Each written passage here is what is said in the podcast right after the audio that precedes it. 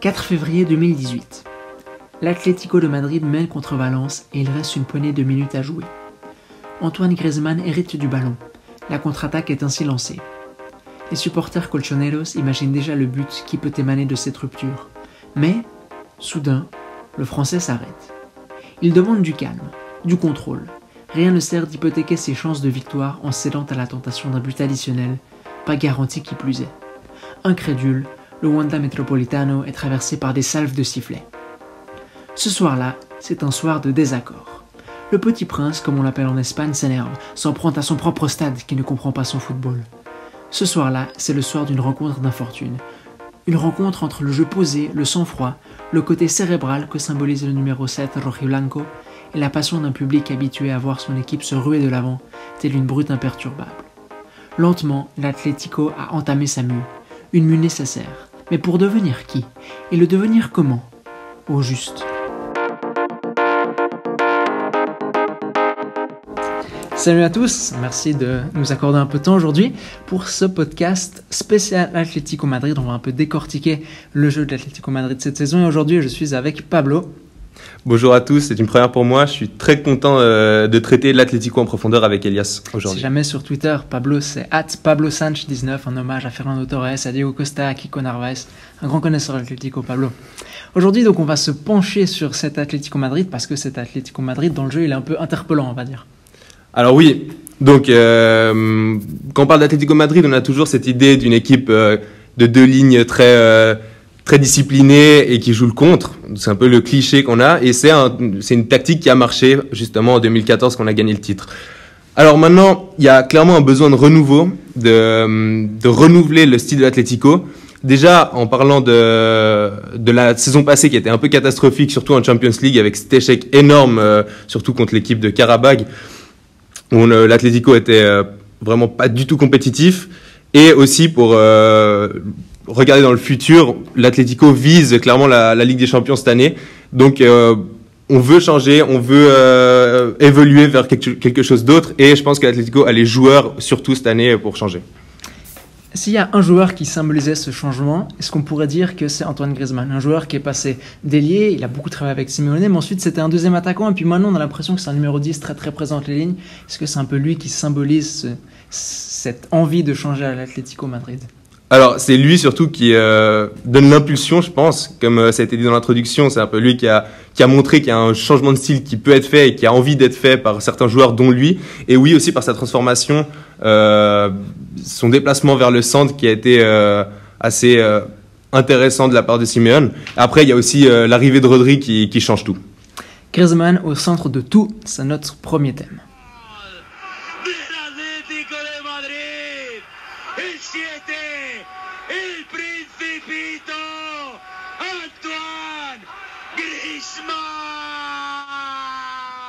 Antoine Griezmann, c'est un peu le centre de cet Atlético Madrid parce que c'est le seul joueur qui apporte du jeu entre les lignes.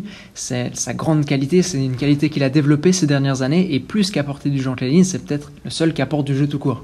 Ouais, c'est sûr, c'est un joueur qui a un... il fait partie de ces joueurs qui ont un plus technique. Un... J'ai pas envie de le comparer à Messi parce que Messi c'est vraiment énorme, mais c'est un peu notre Messi euh, à l'Atlético. C'est celui qui apporte la différence, qui, qui quand il touche la balle, les supporters sont un peu euh, il donne une espèce d'espérance aux supporters. Et euh, oui, c'est comme tu as dit, c'est un joueur qui, sait jouer entre les lignes, qui sait décrocher, qui va nous créer du jeu et qui, quand à la balle, va aussi, euh, va aussi créer du danger. On l'a vu ces dernières semaines plusieurs fois au stade, les deux Antoine Griezmann. C'est impressionnant la manière dont il arrive à se positionner, toujours dans les coups en fait. On le voit pas, tout d'un coup il arrive, il touche un ballon entre les lignes, entre deux défenseurs, entre deux lignes, c'est un peu le principe. Il est intraçable un peu, les défenseurs ne savent pas trop quoi faire avec lui et ensuite il décale des joueurs sur le côté. Donc c'est vraiment cette idée comme tu as dit avant on peut on peut le comparer à Messi pas dans pas dans le pas dans l'essence du joueur qu'il est mais plus dans sa fonction et, et dans ce qu'il peut apporter à l'équipe. Et c'est vraiment euh, grâce à lui que cet Atlético Madrid il peut vivre en camp adverse. La saison passée euh, c'était encore plus le cas puisque Diego Costa n'était pas là. Cet Atlético Madrid était un peu dépeuplé on va dire. Antoine Griezmann redescendait même jusqu'au milieu créer le jeu Ouais, c'est clair, il a, il a cette double capacité en fait. Il a cette capacité à décrocher, à faire du jeu, à créer du jeu, comme tu dis, mais il a aussi cette capacité à euh, aller vite en contre. Et ça, c'est très intéressant parce que d'un côté, l'Atlético, comme j'avais dit, la philosophie de l'Atlético avec les deux lignes très disciplinées et le contre, il sait le faire. Et maintenant, dans l'évolution, dans un nouveau style de jeu euh, beaucoup plus positionnel, on aura besoin justement d'un créateur. Bah, Griezmann sait aussi le faire. On n'aura pas besoin d'aller chercher un autre joueur qui doit apprendre à le faire. Avec Griezmann, il y a un peu le même, euh, le même dilemme qu'il y a avec Messi pour son entraîneur. Encore une fois, la comparaison vaut ce qu'elle vaut. Vous nous avez compris mais c'est que plus on le rapproche du centre du jeu, plus on le rapproche du cœur du jeu, plus il va créer, plus il va être utile à l'équipe. Mais plus on le rapproche de la surface, plus il va être décisif. C'est un joueur qui a des pieds magnifiques, c'est un joueur qui marque beaucoup. Du coup, Simeone est un peu dans ce dilemme-là. Et si Antoine Griezmann euh, a autant développé ce jeu-là et l'équipe se centre autour de ce joueur-là tant, c'est parce qu'il y a un besoin de créateur à Atletico. Il y a besoin d'Antoine Griezmann. Ouais, alors cette transformation de Griezmann, comme tu disais, de l'aile à l'axe, elle s'explique justement par un manque de créateurs depuis énormément d'années à l'Atlético. On avait des joueurs comme euh, Forlan, Agüero, qui étaient pas forcément les plus créatifs, qui étaient excellents euh, dans la finition. Mais euh, on n'avait pas un, encore une fois, j'ai envie de comparer à Messi, mais c'est horrible de comparer un, joueur à Messi, il est incomparable. Mais on n'avait pas un joueur vraiment qui, qui pouvait décrocher au milieu. Donc, après, on, on, jouait avec des joueurs comme Raúl Garcia, qui était euh, excellent dans la. C'est ça, à l'époque, en fait, peut-être l'Atlético avait pas ses joueurs créatifs, mais elle n'avait pas autant besoin parce que le style n'était pas exactement. exactement le même. Ouais. Exactement, ouais. Du coup, Antoine Griezmann euh, a aidé l'équipe, s'est transformé en ce joueur créatif à mesure que l'Atlético a commencé à développer un peu plus de jeux dans, dans le coin adverse. C'est une transformation très très intéressante à suivre. Mais le problème, c'est qu'Antoine Griezmann est seul, il n'y a pas vraiment d'alternative aux Français. Alors, ça, c'est un énorme problème. Donc. Euh au Barça, on parle souvent de Messi dependencia, c'est genre le, la, dépendance de Messi. Quand il n'y a pas Messi, on a des problèmes à créer du jeu. À l'Atlético, c'est euh, flagrant. Euh, typiquement en coupe là contre Saint-André, qui est une division 3, il n'y avait pas Griezmann et c'était assez dramatique comme l'Atlético n'arrivait pas à créer du jeu contre une troisième division espagnole. Donc cette dépendance de Griezmann, c'est un problème, surtout si on s'oriente vers une attaque positionnelle, on ne peut pas dépendre que d'un joueur. Oui, Antoine Griezmann, quand il est là, en fait, c'est celui qui va faire le lien entre le milieu, l'attaque, qui va proposer ce jeu entre les lignes, comme on a dit avant. En fait, quand il n'est pas là, on est une équipe qui a des joueurs qui peuvent attaquer, qui sont très très bons dans ce qu'ils font, mais qui n'ont pas vraiment ce profil pour faire, pour lier les lignes entre elles, pour lier les, les joueurs entre eux. On parle, on parle en football des fois de, les entraîneurs parlent de, structure méso, c'est-à-dire cette idée qu'il y a deux lignes qui, sont liées entre elles. On, peut travailler ça. Et Antoine Griezmann, c'est vraiment ce qu'il va faire, ce qu'il va produire. Et quand il n'est pas là, bon, on a, on a, on a une équipe qui est moins cohérente, on va dire. J'ai l'impression. Ouais, clairement, clairement, on perd de l'identité quand il y a a pas Griezmann, pardon, et on perd euh, tout ce qu'il peut apporter. Enfin, ça paraît ça paraît euh, assez hallucinant pour une équipe qui joue la Champions, qui joue euh, le haut de tableau de Liga, de dépendre autant d'un joueur, alors qu'on se dit normalement il y a un effectif qui est assez complet, qui est assez rempli, assez euh, qui, peut être assez intéressant, mais c'est vraiment le cas. On a vraiment euh, une dépendance de Griezmann. Si on fait un petit schéma, Griezmann n'est pas là, Rodri est dans le rond central, il la transmet à un meilleur layer, Thomas mm. ou Saoul, et ensuite c'est quoi? C'est souvent une passe vers Correa, l'ailier, ou alors on essaie de trouver le buteur avec du jeu plus direct, mais derrière on ne sait pas trop ce qui se passe parce que, parce que, encore une fois, pour faire ce jeu entre les lignes, pour créer du jeu intérieur, on n'a mm. pas vraiment les joueurs pour à l'Atlético. Ouais, on compte un, peu sur l'instinct, on compte pas vraiment sur euh, quelque chose de réfléchi, quelque chose de travaillé, on compte un peu sur euh, ce qui va arriver euh, vraiment dans des associations un peu à court terme, j'ai envie de dire, pas des, des, associations vraiment travaillées, des associations un peu instinctives sur le moment, des 1-2 qui peuvent... Il n'y a, pas vraiment un circuit de passe bien défini. Et donc ça, ça se sent évidemment quand il n'y a pas Griezmann et on joue un peu sur la vitesse, sur la Correa qui peut être. Euh, qui, là, je pense Correa, il a fait une énorme progression par rapport à la saison passée. Je l'avais vu au stade contre le Deportivo et ça m'avait paru, mais un joueur euh, extrêmement brouillon, extrêmement. Euh, il faisait à chaque fois le mauvais, le mauvais choix, j'avais l'impression. Mais, mais là, vraiment, il, s'est amélioré et il, arrive à peu près à, à, réfléchir un peu plus comment s'associer. Mais c'est pas vraiment un truc qui a été travaillé. En tout cas, je sais pas parce que je suis pas dans le vestiaire Atlético, mais j'ai l'impression que c'est pas quelque chose qui a été travaillé euh, énormément. Alors, on n'a pas, pas cette impression-là. En fait, quand Griezmann n'est pas là, ou quand euh, on n'arrive pas à le trouver, on a une équipe assez unidimensionnelle. Donc il va aller vers l'avant, parce qu'elle a les joueurs pour, elle a des joueurs qui se déplacent très très bien vers l'avant, ça c'est une grande force qu'elle a. Mais dès qu'il faut se planter en camp adverse et créer du jeu, et eh ben là on n'y arrive plus. Ouais, exactement. En fait, Antoine Griezmann, c'est l'élément qui fait que cette équipe a progressé, qui fait que cette équipe peut espérer jouer en camp adverse et qui fait que cette équipe, elle a, on va dire, un avenir dans cette filière de jeu. À Barcelone, on parle de Messi dépendance. à l'Atlético, on parle de Griezmann dépendance, vous l'aurez compris, mais euh, Griezmann, c'est pas Messi, il n'a pas cette capacité à créer autant de buts, en fait, à débloquer autant de matchs, parce que parce qu'il y a un seul joueur au monde qui arrive à faire ça. Est-ce que dans le futur, on peut envisager une transformation de Lemar? Lemar, c'est ce joueur qui est à l'Atlético, on s'est dit, ah, c'est pas un ailier traditionnel pour jouer la contre-attaque. Il a ses qualités, d'accord, mais c'est un joueur qui, qui bouge très très bien entre les lignes, c'est sa grande force. On l'a vu dès le premier match qu'il a joué avec le maillot Colchonero, c'était à la Super Coupe d'Europe. Est-ce que Lemar, ça peut être ce joueur qui va décharger un peu Griezmann de toute cette animation offensive? Alors, j'ai l'impression aussi que euh, Simeone cherche euh, ça en le mettant à droite, hein, quand il le met à droite donc en faux pied. Donc, euh, Lemar reçoit souvent à droite. Quand il est à droite, il, donc il est gaucher, Lemar, et il rentre à l'intérieur, et là, il va créer également du jeu. donc vraiment, comme on l'a dit, quand il n'y a pas euh, Griezmann et même quand Griezmann est là, mais il n'est pas en forme, ça lui arrive euh, aussi euh, souvent, disons, j'ai envie de dire.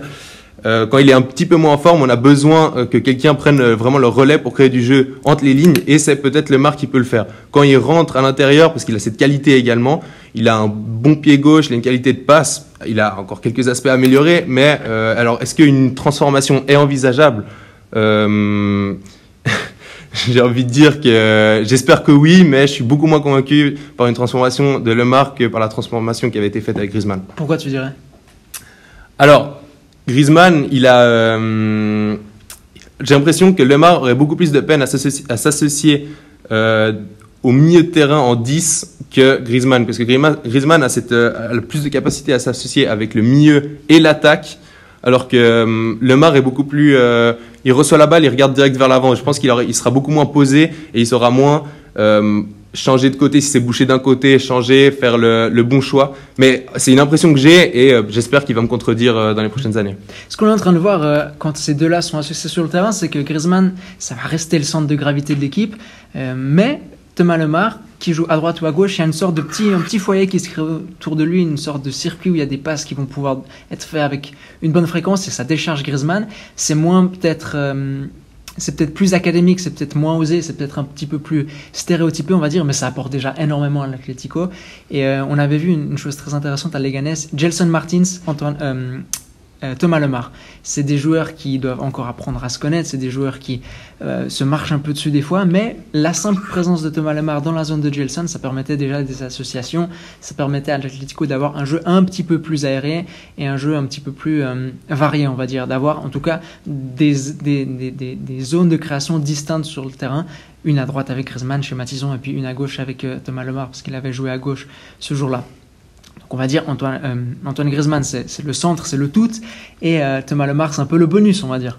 Ouais, mais je pense que c'est intéressant ce que tu dis parce que ça peut décharger Griezmann d'une responsabilité énorme. Et euh, chez les supporters de l'Atlético qui peuvent être parfois très exigeants et parfois très injustes aussi, dès qu'il n'y a pas de création, on met toute la faute sur Griezmann et c'est un peu dur de, que Griezmann porte tout sur ses épaules. Donc ça serait intéressant qu'un deuxième joueur, comme tu dis, ait une zone de création aussi comme le Mar et qui puisse décharger de cette euh, déjà de l'Atlético de cette Griezmann dépendance, mais aussi du poids euh, sur les épaules de sur Griezmann.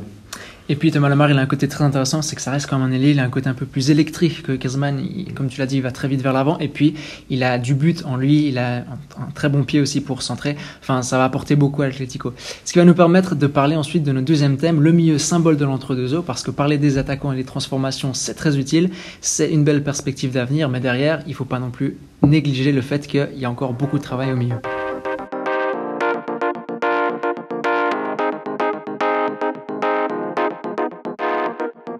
Si j'avais l'option de jouer à côté de mon idole, j'essayerais d'apprendre de lui et de ses mouvements. Mon idole d'enfance était Zidane. Maintenant, j'apprends d'autres joueurs, plus de ma position comme Busquets ou Bruno Soriano. Ça, c'est les paroles de Rodri qu'il a données dans une interview. Ça nous permet de cerner un peu ce type de joueur. Busquets, Bruno Soriano, c'est vraiment des numéros 5, comme on les appelle en Espagne. Ces joueurs devant la défense, ces joueurs qui sont là pour donner la première passe, ces joueurs qui vont contrôler le rythme du match, et ces joueurs qui à l'Atlético étaient absents depuis Thiago est parti depuis que euh, Augusto Fernandez s'est blessé gravement. Alors exactement, c'est des joueurs, euh, je pense qu'un entraîneur rêve d'avoir dans son équipe, un entraîneur qui, essaye de, jouer d'un certain style, pardon, euh, typiquement le Barça ou le Villarreal de Bruno Soriano.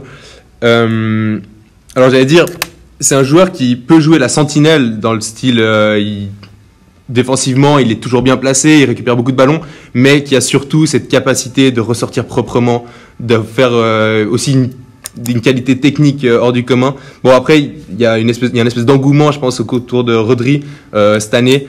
Ça se, passe, enfin, ça se passe dans les médias, ça se passe à l'Atlético, et euh, faut voir s'il arrive à, à, faire ça dans le long terme, mais je suis persuadé que oui, parce que c'est un joueur qui, qui a une maturité, euh, il doit avoir quoi, 22 ans? Il est très jeune, c'est un 96, Rodri. Ok, 22 ouais, 22 ans. Génération 96. Rodri, c'est ce joueur-là, quand l'Atlético le recrute, on se dit, si ça, c'est pas pour essayer d'avoir le ballon au camp adverse, essayer de développer une attaque plus positionnelle, alors on comprend rien parce que c'est le joueur typiquement pour ça. Il a parlé d'avant de Busquets, de Bruno Soriano. C'est la relève naturelle de ces deux joueurs-là.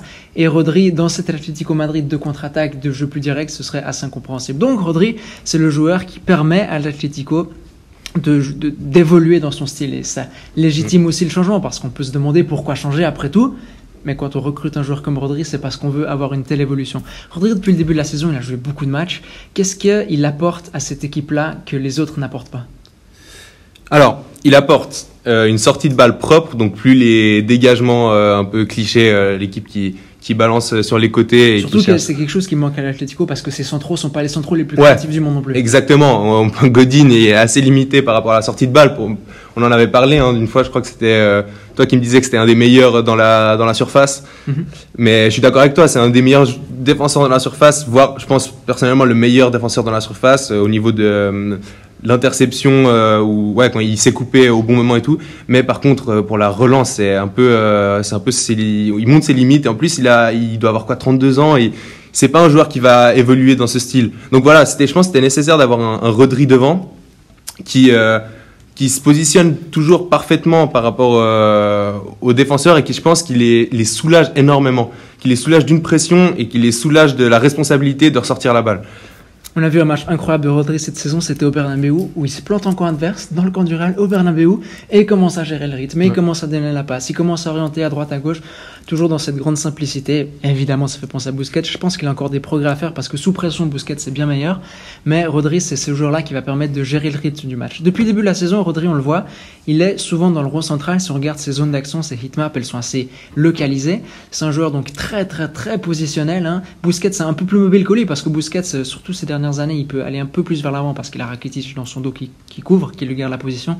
Rodri, c'est pas le cas. Donc Rodri reste dans le rond central. Mais devant Rodri, qu'est-ce qui se passe? On a plusieurs joueurs possibles et là, on, on va faire un petit, un petit aperçu, un petit panorama de ce qu'il peut y avoir autour de Rodri. Ces derniers temps, on voit Thomas à ses côtés.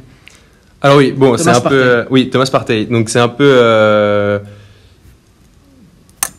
Alors que déjà ça arrive parce que Coquet se blesse. Donc euh, c'est pas le premier choix, disons, c'est pas l'idée de mettre Thomas Rodri comme euh, comme double, enfin comme double pivot et double milieu. Pivot, ouais, ouais double pivot. pivot. Allons-y comme ça. Donc c'est pas l'idée première. Alors est-ce que ça marche? Personnellement, Thomas c'est un joueur que je suis depuis qu'il est à l'Atlético B et que j'ai un j'aime personnellement beaucoup parce que j'ai vu son évolution. Il joue en 10 au début et il a euh, plus que Rodri une capacité à casser les lignes avec des passes très fortes, à ras du sol, très précises et qui arrivent directement aux attaquants. Rodri, il est un peu plus euh, posé et beaucoup, il prend beaucoup moins de risques que Thomas. Thomas, il peut. Rodri, c'est la contrôle par la passe. Thomas, ouais. c'est le déséquilibre par la passe. Exactement, c'est exactement ça. Thomas, il peut te faire euh, un match exceptionnel et après le match d'après euh, te faire quatre arrêts cardiaques. non, mais c'est vrai, c'est un joueur qui qui peut prendre des risques mais énormes. Il, il peut te faire un, un double contact euh, en zone défensive et tu tu comprends pas. Et il le réussit souvent. C'est ça le pire. Mais donc après, c'est pas le joueur Thomas le plus discipliné. L'année passée, encore moins. C'était assez catastrophique comme, comme il se plaçait. Cette année, ça marche beaucoup mieux. Donc euh, c'est assez complémentaire parce que Rodri justement sait très bien se placer, Thomas a un peu plus de la peine, donc pour ça je pense qu'ils sont assez complémentaires. Après c'est pas vraiment le premier choix je pense. Et puis Thomas, on en parlait avant, c'est un peu le Paul Pogba de l'Atlético, ce joueur ouais. tellement désordonné, assez génial, assez génial, tellement désordonné, c'est pas lui qui va donner de la continuité au jeu, c'est pas lui qui va donner du jeu entre les lignes, vraiment pas, de loin pas. C'est un joueur qui aime bien partir du rang central, conduire le ballon, fixer, tenter un dribble, tenter la passe. Ce week-end il marque encore un but exceptionnel parce qu'il a un très bon jeu, donc c'est ce joueur très désordonné là qui peut produire beaucoup offensivement, mais peut-être quand il y a un peu plus d'espace ou peut-être quand il peut arriver balle au pied, lancer. Sinon, quand il faut essayer de construire une structure, c'est pas le joueur assez, c'est pas le joueur idoine pour ça. Saoul, En comparaison, c'est pas non plus le joueur idoine pour construire la structure. On l'a vu, il y a l'Espagne qui a joué hier contre la Croatie, Saoul aligné en tant que relayeur, en, tant qu'intérieur, incapable de se retourner, incapable de recevoir le ballon et incapable de, donner cette continuité au jeu là parce que Saoul c'est aussi un joueur plus il est libre, plus il peut bouger, plus mm. il peut arriver en deuxième rideau, plus il va pouvoir frapper. Et euh, ça va être sa filière de jeu. Autrement, c'est pas vraiment ce joueur qui peut produire offensivement de manière euh, ordonnée, de manière continue, de manière euh, cérébrale. Ouais, alors j'ai pas vu le match contre la Croatie, mais ce qui est sûr, c'est qu'avec l'Espagne, Saoul, a beaucoup plus de liberté. On l'a vu surtout contre l'Angleterre et contre le match aller de la Croatie, qui, qui était 6-0, je crois. Donc, Saoul a beaucoup plus de liberté avec l'Espagne qu'avec l'Atlético et euh, ça, je pense, c'est très bénéfique pour lui. Euh, après, Saoul joue beaucoup. Thomas a ce passé de numéro 10 qui euh, lui fait faire plus de fantaisie. Saoul est un joueur qui, bon, le classique, tout le monde le dit, box to box, disons. Mais c'est ce joueur qui va, qui va aller chercher qui va aller produire euh, du danger devant et qui a une, une, capacité de frappe qui est pas assez, je trouve, utilisée à l'Atlético. Et c'est assez intéressant qu'il le met à gauche, quand il, ouais, quand euh, Simeone le met à gauche. Euh, on voit que là, que je, personnellement, je le trouve meilleur à gauche qu'au centre. Mhm. Alors, euh, pas parce que c'est un joueur qui à gauche est plus libre et qui a moins besoin de rentrer dans les schémas de l'équipe, il peut un peu se placer au-dessus. Ouais. Saoul, j'ai l'impression, pour moi en tout cas, c'est un peu le, bonus, la cerise sur le gâteau qui arrive à la fin. Ouais, c'est ça, c'est exactement ça. C'est à gauche, justement, c'est cette liberté qu'il a besoin, qui, qui lui est offerte. Et euh, ouais, c'est exactement ça. Quelque chose qui est très impressionnant avec Saoul, on a parlé de Griezmann avant, qui savait très bien sentir les coups. Griezmann, il sent les coups pour se mouvoir et donner de la continuité à l'action, faire vivre l'action encore un peu plus. Saul, lui, c'est tout le contraire. Il a une capacité incroyable à être là au bon moment mm. pour finir les actions, pour frapper. Et quand trois fois dans une mi-temps, vous voyez Saul en, position de frapper, vous vous dites c'est pas possible, il a quelque chose d'exceptionnel. Et Simeone va pouvoir utiliser ça.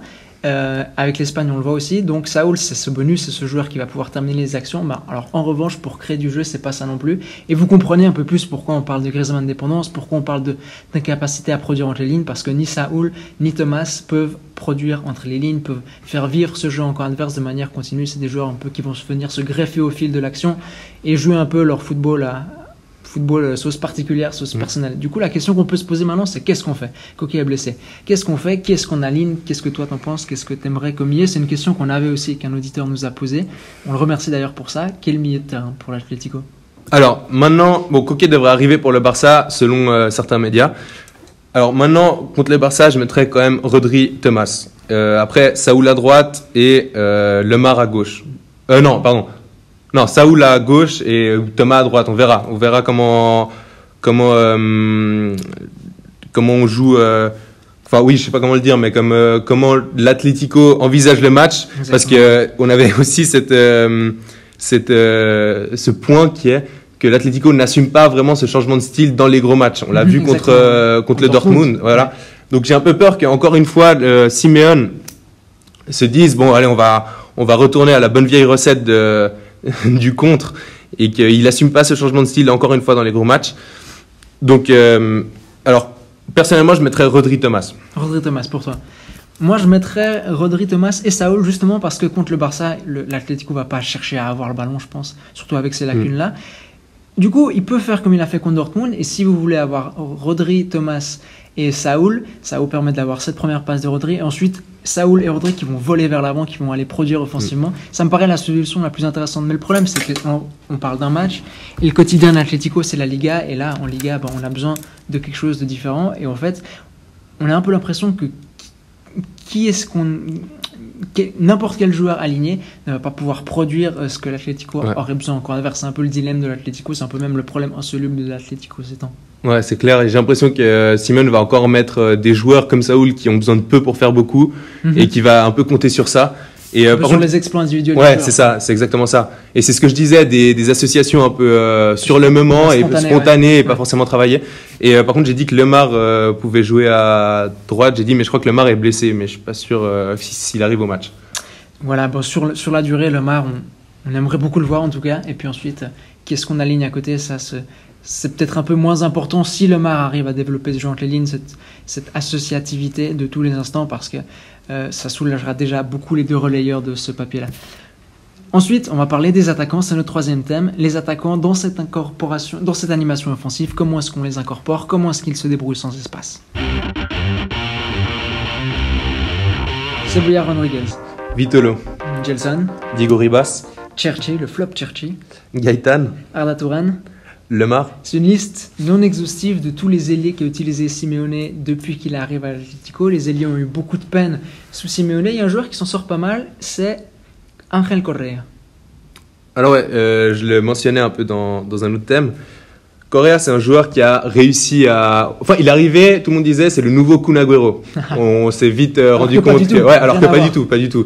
Euh, C'était un peu facile vu qu'il avait à peu près la même taille, il était argentin, mais bon, c'est un truc complètement tiré par les cheveux. Et euh, il s'avérait que pas du tout. Et ceux qui le suivaient avant savaient déjà que pas du tout. Mhm. Donc, euh, c'est un joueur qui a eu euh, franchement pas mal de temps de jeu pour un nouveau joueur au début. Donc, c'était assez surprenant.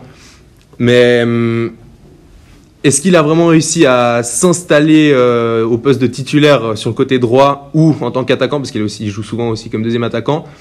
Pas vraiment, pas vraiment. C'est un joueur qui a, qui a du temps de jeu, mais qui est pas vraiment. Enfin, est un peu entre deux eaux. C'est un peu, c'est pas très clair ce qu'il veut faire avec lui, Chelsea Simeone. Et pourtant, Simeone, il lui maintient sa confiance. Et pourquoi il lui maintient sa confiance? Ma lecture, c'est que c'est un joueur qui produit beaucoup quand même. Mhm. C'est un joueur qui a cette capacité à partir du côté, c'est vrai, à jouer aussi dans l'axe, il a progressé hein, dans, le jeu euh, au, cœur du terrain. C'est un joueur qui se situe beaucoup dans le coin de la surface, il aime beaucoup ça, le coin de la surface droit, il aime beaucoup ça.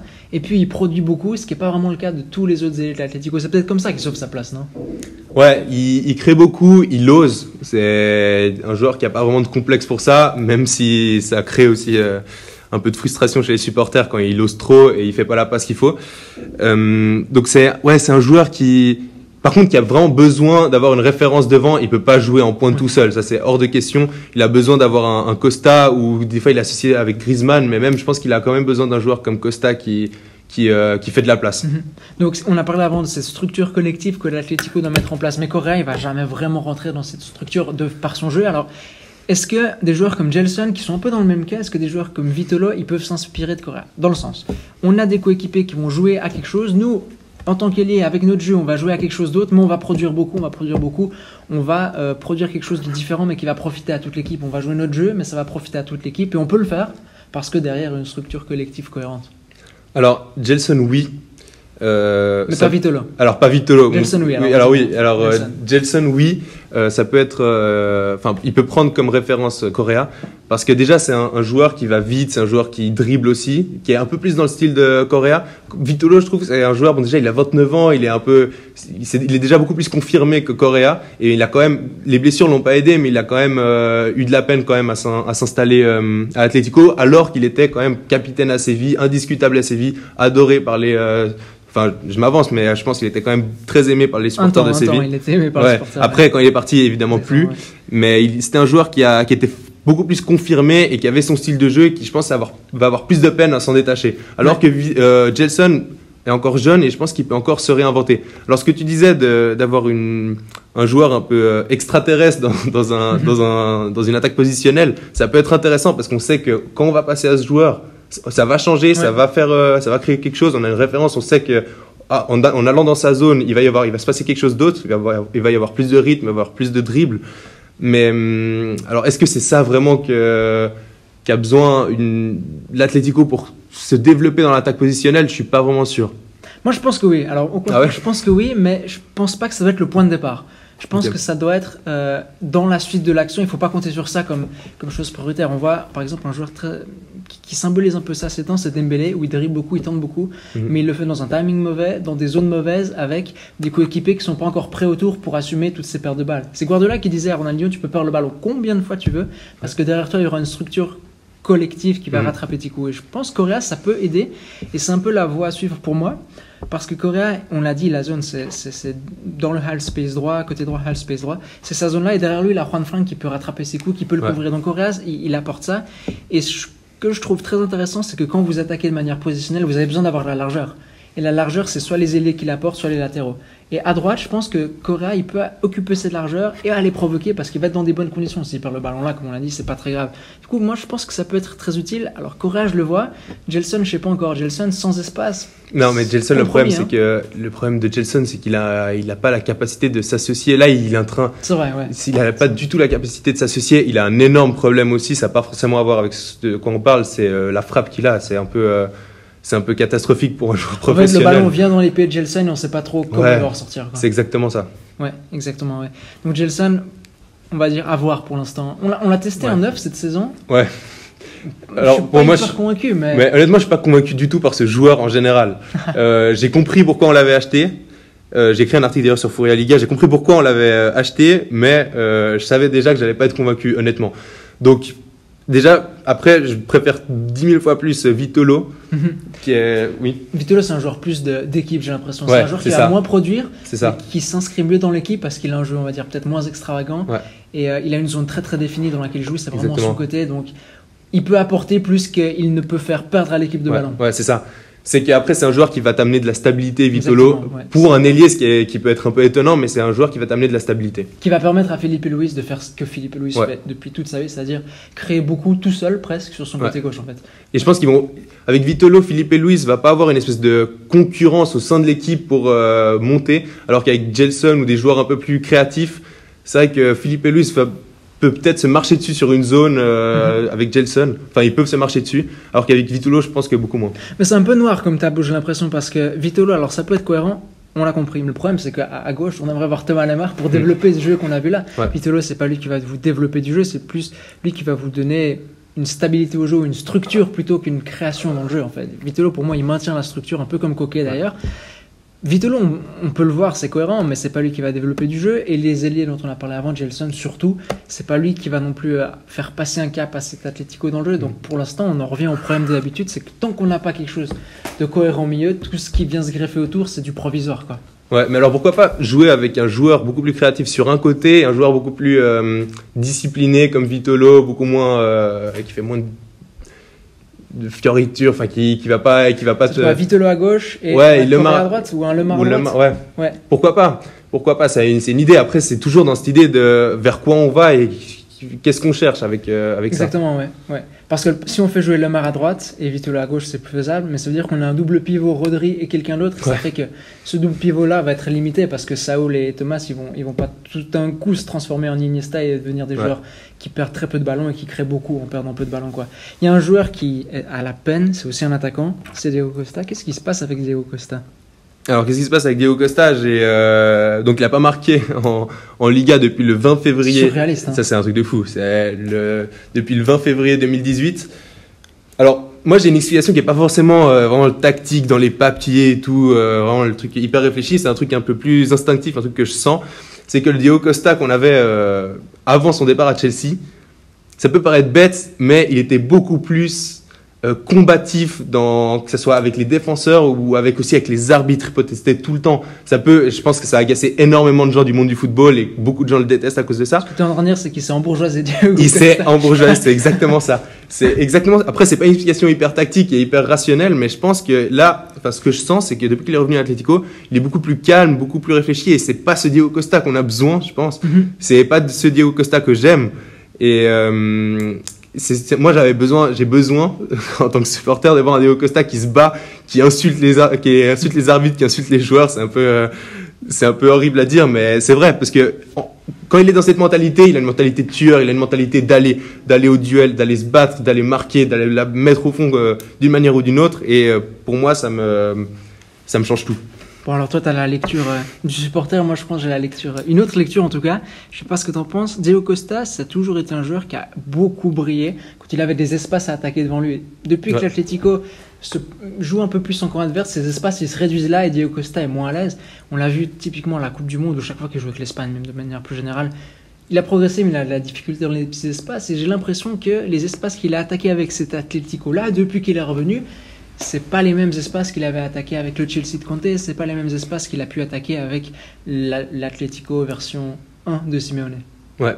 Bon, déjà avec l'Espagne, tout le monde, euh, quand il a été sélectionné avec l'Espagne, tout le monde a dit bon, c'est pas un joueur pour l'Espagne, c'est Ouais, pas un joueur qui. Ça partait déjà mal, et puis maintenant il se retrouve dans son propre club à devoir développer un style de c'est jeu ça, c'est que-. C'était pas un joueur pour l'Espagne, mais c'était un joueur pour l'Atlético. Ouais. Maintenant, est-ce que c'est un joueur pour l'Espagne? Je pense qu'il a pas forcément changé non plus dans son style de jeu. Voilà, comme tu dis, il a toujours besoin de ses espaces à attaquer. L'Espagne lui offre pas forcément euh, ses espaces. Mhm.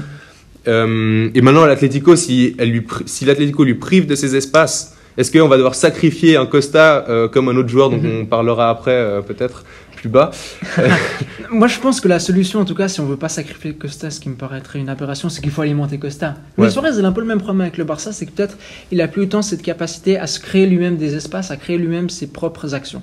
Alors, il faut quelque chose qui l'alimente. Et si on arrive à trouver avec Lemar, avec Griezmann, avec des joueurs, euh, pourquoi pas, pourquoi pas Coquet ou Saoul, à trouver Diego Costa, alors je pense qu'il va beaucoup mieux vivre. Là, il est dans une situation un peu compromise où d'un côté Griezmann doit participer beaucoup mieux, du coup ça l'éloigne de Diego Costa, et d'un autre côté Diego Costa reçoit pas les meilleurs ballons du monde. En tout cas, ça me paraît la solution. Recréer quelque chose autour de Costa pour ce joueur qui est devenu moins autosuffisant, et peut-être qu'on on obtiendra un meilleur Diego Costa. Mais du coup, il jouerait beaucoup plus dos au but. Ça, c'est sûr que oui. Et du coup, euh, est-ce qu'on perdrait pas ses- sa capacité justement à attaquer des espaces derrière la défense, à aller au duel? Oui, mais Diego Costa, dans ce style de jeu de l'Atlético Madrid, c'est pour moi évident qu'il va moins pouvoir attaquer des espaces et Ouais. qu'il va falloir créer quelque chose autour de lui où les deux parties vont devoir un peu se rétroalimenter. Et Costa jouera peut-être plus de haut but dans des espaces plus réduits, Mhm. mais de l'autre côté, il va garder cette capacité pour se démarquer. Et s'il reçoit Ouais. des bons ballons, on peut obtenir une sorte de mixte assez intéressant. Ouais. On va parler maintenant de notre dernier thème du jour. Pourquoi l'Atlético ne tient plus ses 1-0 C'est une grande caractéristique pardon, de l'Atlético. C'est plus le cas. Qu'est-ce qui se passe avec les 1-0 Qu'est-ce qui se passe avec la défense de l'Atlético? C'est notre dernier thème.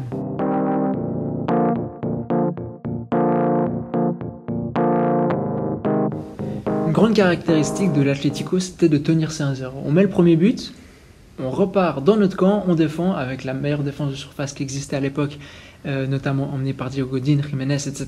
Et puis à partir de là, on tenait, c'était très difficile de nous mettre un but. On gagnait le match comme ça, et puis désormais, c'est plus du tout le cas. On ne tient plus ses 1-0 quand on est un joueur de l'Atlético Madrid. Effectivement, d'ailleurs, cette euh, tactique n'a pas vraiment plu aux, aux amateurs du entre guillemets beau football. Tu m'étonnes.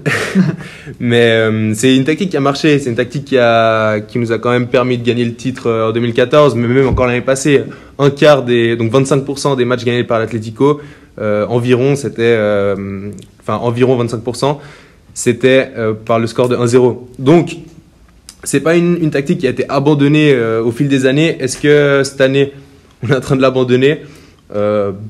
En fait, je Je crois pas qu'on l'abandonne, Ouais. mais elle marche moins. Parce Ouais, qu'on c'est l'a encore vu contre les Ganes, on gagne un 0, on se met en coin adverse. On a vu ça tellement de fois cette saison en Liga, et l'Atlético concède des buts qui ne concédait plus. Toi, tu avais une lecture, tu disais, c'est peut-être parce qu'on a des joueurs comme Gabi, Thiago qui sont partis, et ces joueurs-là, ils garantissaient quelque chose que les joueurs actuels garantissent peut-être plus. bah, il garantissait une discipline au milieu. Euh, les deux rideaux de fer de l'Atlético qui ont été si caractéristiques pendant plusieurs années. Gabi et Thiago étaient les joueurs parfaits, c'était des joueurs hyper disciplinés.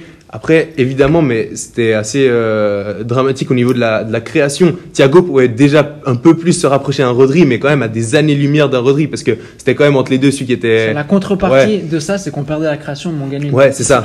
C'est exactement ça. Après, c'est les choix de Simone. C'est Simone, il a, il a assumé un style de jeu. Faut l'accepter. Euh, tous les tous les entraîneurs euh, ont une idée et ils mettent en place. Simone, ça a marché. Il a le mérite d'avoir fait ça. Mais voilà quoi, il y a des coûts énormes au niveau de la de la création de de, jeu et de. Du coup, on, avait, ce déficit-là qu'on récupérait grâce à, cette défense assez imperturbable. Je me souviens, hein, il y avait une, une- image très fréquente, c'était que vous avez les défenseurs dans la surface, les latéraux dans la surface, et puis Gabi et Thiago qui se situaient à l'entrée de la surface vers cette, cette Mm. espèce d'arrondi-là, et puis ils prenaient tous les ballons qui passaient par là. Ouais. Gabi est parti, la, est parti la saison, enfin en fin de saison passée, donc on n'a plus Gabi, et ça peut être une, une explication au fait que l'Atlético tienne plus 1-0, encaisse autant de buts qu'il encaissait pas avant. Puis moi, je me disais quand même autre chose. De la même manière qu'on parle de l'Atlético qui contre-attaquait, on peut parler de cet Atlético euh, de la défense de fer, mais c'est plus vraiment, ça a plus vraiment de, de, de, de valeur explicative pour moi parce que c'est un Atlético qui date de il y a des années en arrière. On fait référence à un original qui date de plusieurs années en arrière. C'est un peu comme pour moi si on parlait de, du Manchester United, Manchester United et du Fergie Time, alors que le Fergie Time, ça fait des années qu'il n'existe plus, Ouais. parce que Ferguson, ça fait des années qu'il n'est plus là à United. L'Atletico a été tellement marquant dans l'impression visuelle qu'il nous a donné, dans les résultats, qu'on se raccroche toujours à ça, alors que c'est plus vraiment cet Ouais. Atletico-là qu'on a en face de nos yeux au final. Mais d'ailleurs, c'est quand on pense à Atlético, au jeu de l'Atlético des, des dernières années, on pense à ça. Mais hum, après aussi, je pense cette saison, il y a un problème euh, au niveau de de faire un 11 titulaire qui soit qui ait une continuité. Déjà, premièrement, à cause des blessures, on a eu énormément de blessures. Je sais pas ce qui se passe. euh, certains disent c'est le terrain du Metropolitano, enfin l'herbe du Metropolitano, la pelouse, pardon, et euh, ou alors la préparation de Ortega qui est trop dure. Mais bon, ça c'était, euh, ça fait longtemps qu'elle est, elle est en place. Donc, est-ce que c'est ça? Alors déjà, ça, ça, ça a pas permis de de mettre un 11 titulaire.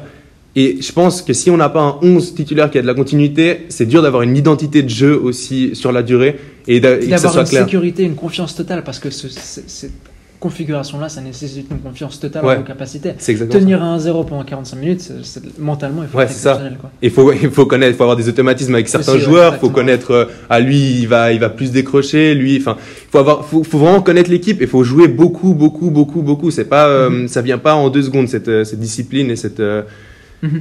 Et ce euh, unophélisme de Simeone euh, qui était si caractéristique de ces dernières années. Donc toi, tu me disais, bah, Savic, il est un peu moyen. Godin, il est plus Ouais. autant bien qu'avant. En tout cas, en tout cas, sur ce début de saison, mais la saison passée, il y a eu des, des étapes moins bien aussi. Et puis, il y a des joueurs qui arrivent un peu comme ça, comme Montero. Ils sont pas encore prêts, en tout cas, à assumer ce rôle euh, si euh, caractéristique dans la défense de Simeone. Alors Montero, c'est dur de, de le juger sur le peu qu'il a joué.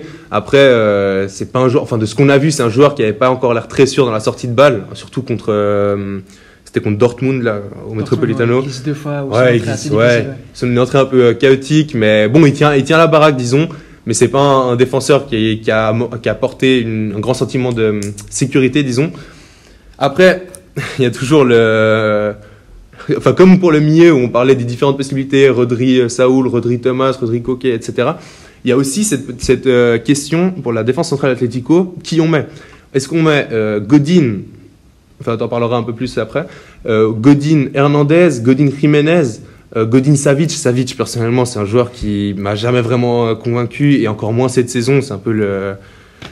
C'est un peu le, Savic, la, la roue de secours, même. quoi. ouais, ça, beaucoup de limites, ouais. C'est le, le défenseur central bon pour être remplaçant, mais qui va pas être Qui, titulaire. dans l'utilisation du ballon, est pas incroyable. Et puis, Aussi. qui, sans ballon, a pas la même rigueur que Godin, par exemple. Exactement. Mhm. Exactement. Il a des qualités, hein. il est pas, il est pas là pour rien, mais il, voilà. Et après, il y a Hernandez. Est-ce qu'on le met à gauche? Est-ce qu'on le met euh, au centre? Personnellement, je le préfère au centre parce que enlever Philippe Luis. Enfin, c'est- c'est- déjà, c'est bien qu'il y ait une, une concurrence pour Philippe Luis, qui est ce poste de, de latéral gauche qui sont un peu euh, en concurrence.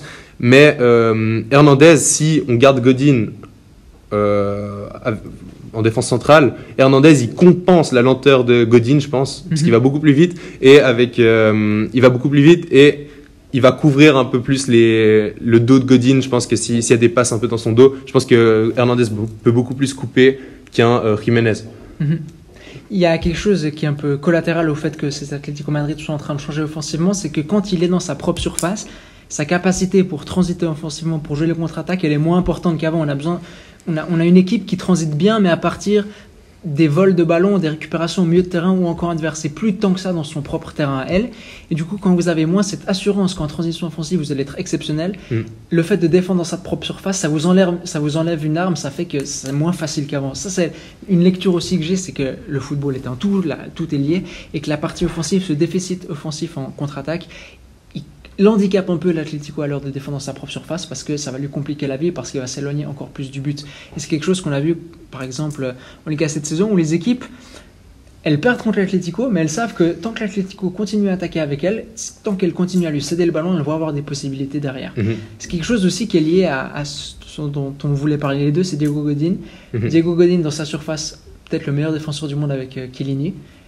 Loin de sa surface, son déficit de lenteur fait que vous allez pouvoir l'atta- l'attaquer dans son dos et c'est un petit peu un frein à ce changement ou à cette mue dans le jeu de l'Atlético parce que, parce que défendre son dos, c'est quelque chose d'assez indispensable quand vous attaquez un camp adverse. Et Godin, il est lent pour ça, il est lent. Mhm.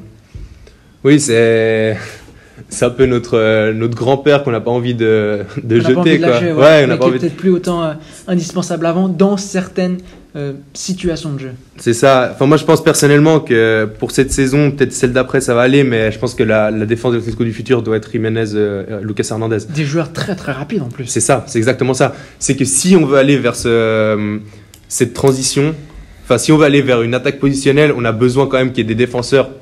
On va pas les comparer à Bartra, mais parce parce que Bartra est un des meilleurs dans ce style de jouer loin de son but, Mhm. de participer, d'être un joueur de plus dans la construction.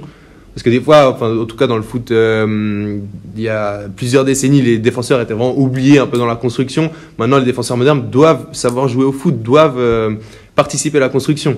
Donc Godin, c'est déjà il y a ce, que tu parles, il y a la lenteur, mais il y a aussi cette, euh, il y a aussi l'espace dans son dos qui gère assez mal. Mais aussi, est-ce que dans la dans la construction, est-ce que ça peut être un appui de plus intéressant? Je suis pas convaincu. Pas vraiment. En tout cas, pas de ce qu'on a vu dans sa carrière jusque-là. Puis on sait que plus l'âge passe pour les joueurs, plus c'est difficile d'incorporer des nouveaux concepts. Et puis, euh, on va arriver à notre conclusion. Parce que jusque-là, vous pouvez vous demander, mais alors qu'est-ce que cet, cet Atlético va faire si il n'a plus les joueurs pour contre-attaquer comme avant, s'il n'a pas non plus les joueurs pour développer du jeu intérieur, pour développer une attaque positionnelle en camp adverse? L'Atlético reste compétitif. Est-ce que ça, ça n'invalide pas nos dire On va traiter de ce dernier thème en conclusion. Malgré ses difficultés, malgré son début de saison mauvais, l'Atlético est toujours au contact, il peut revenir très très proche du Barça ce week-end. Et puis l'Atlético reste compétitif. Alors l'objectif, hein, c'est de gagner la Ligue des Champions. Pour ça, il va falloir développer une meilleure attaque positionnelle notamment. Mais est-ce que cet Atlético Madrid-là, dont on sait qu'il ne deviendra jamais le Barça parce qu'il n'a pas les joueurs pour et c'est pas pas dans sa mentalité, le, est-ce que cet Atlético Madrid-là, il peut avoir une sorte de, de forme hybride qui pourrait l'aider plus Par là, j'entends défense de surface à certains instants, parce qu'il a encore des grandes capacités là-dedans, comme contre Dortmund. Euh, capacité à subir sans le ballon euh, en bloc médian, on va dire. Ça aussi, il est très bon. Et puis, l'impressing de tous les instants, ça a très très bien été fait cette saison, notamment dans des grands matchs. À partir de là, à partir de cette approche défensive, l'Atlético Madrid, il va récupérer des ballons, il va récupérer des ballons au camp adverse, il va récupérer, récupérer des ballons dans, dans les premiers mètres de son camp. Et puis, il est très très bon pour partir en transition de ce côté-là, pas forcément en contre-attaque, mais en transition, enfin, en contre-attaque sur, sur 100 mètres, mais sur 60 mètres, il reste excellent dans ça. Est-ce qu'il faut peut-être pas se pencher sur cet Atlético Madrid-là? Alors, je pense que comme tu dis, cette forme hybride, c'est euh, une très bonne alternative et je pense même que, euh, je m'avance un peu, mais c'est vers quoi Simeone essaye de se diriger. Parce que Simeone, en début de saison, les médias l'ont un peu harcelé en lui disant ah, T'as Griezmann, t'as Rodri, t'as des joueurs qui peuvent. euh, En gros, il y a une espèce de dictature du beau jeu en Espagne, on va pas se le cacher, hein, le jeu positionnel, euh, surtout dans les médias, mais aussi un peu dans la mentalité des gens.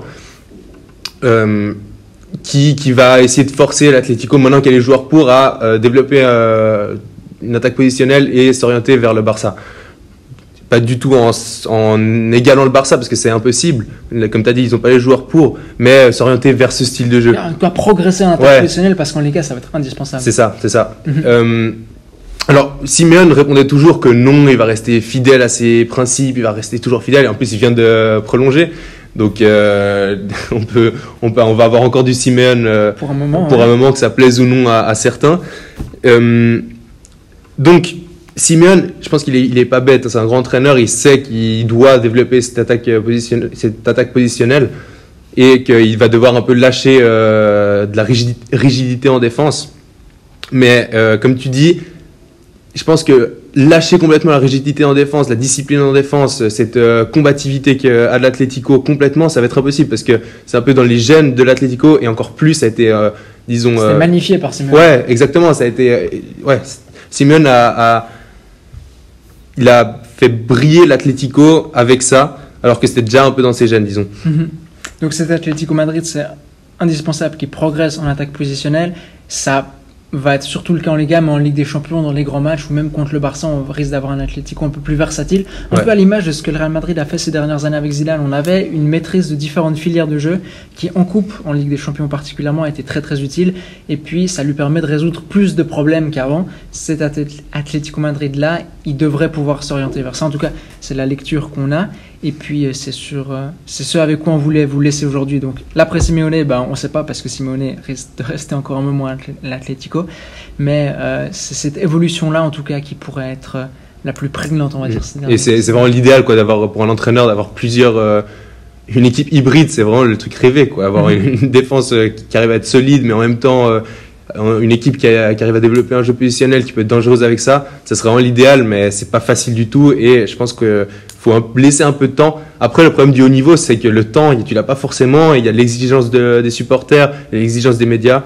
Donc euh, voilà. Mais si l'Atlético arrive à rester au contact en Liga, à qualifier en Ligue des Champions, ça va lui permettre de gagner 2-3 mois. Ouais. Et puis en mars, on verra. C'est comme toutes les grandes équipes, en mars, ça éclot. Et puis on se rend compte vraiment Ouais. ce qu'elles valent. Et l'Atlético n'est pas mort, même si, euh, même s'il fait un plus ou moins un mauvais début de saison, ils sont quand même deuxième, ils sont encore très en vie en, en, en Champions League. Donc je pense que l'Atlético n'est pas mort du tout et que Les alarmes, les elles sonnent un peu parce que l'impression visuelle est vraiment pas bonne, mais l'Atlético reste compétitif. Est-ce que tu as envie d'ajouter un dernier mot, une conclusion, quelque chose pour saluer tout le monde et puis dire Alors bah déjà merci des, à ceux qui ont, qui ont suivi le podcast pardon jusqu'au bout.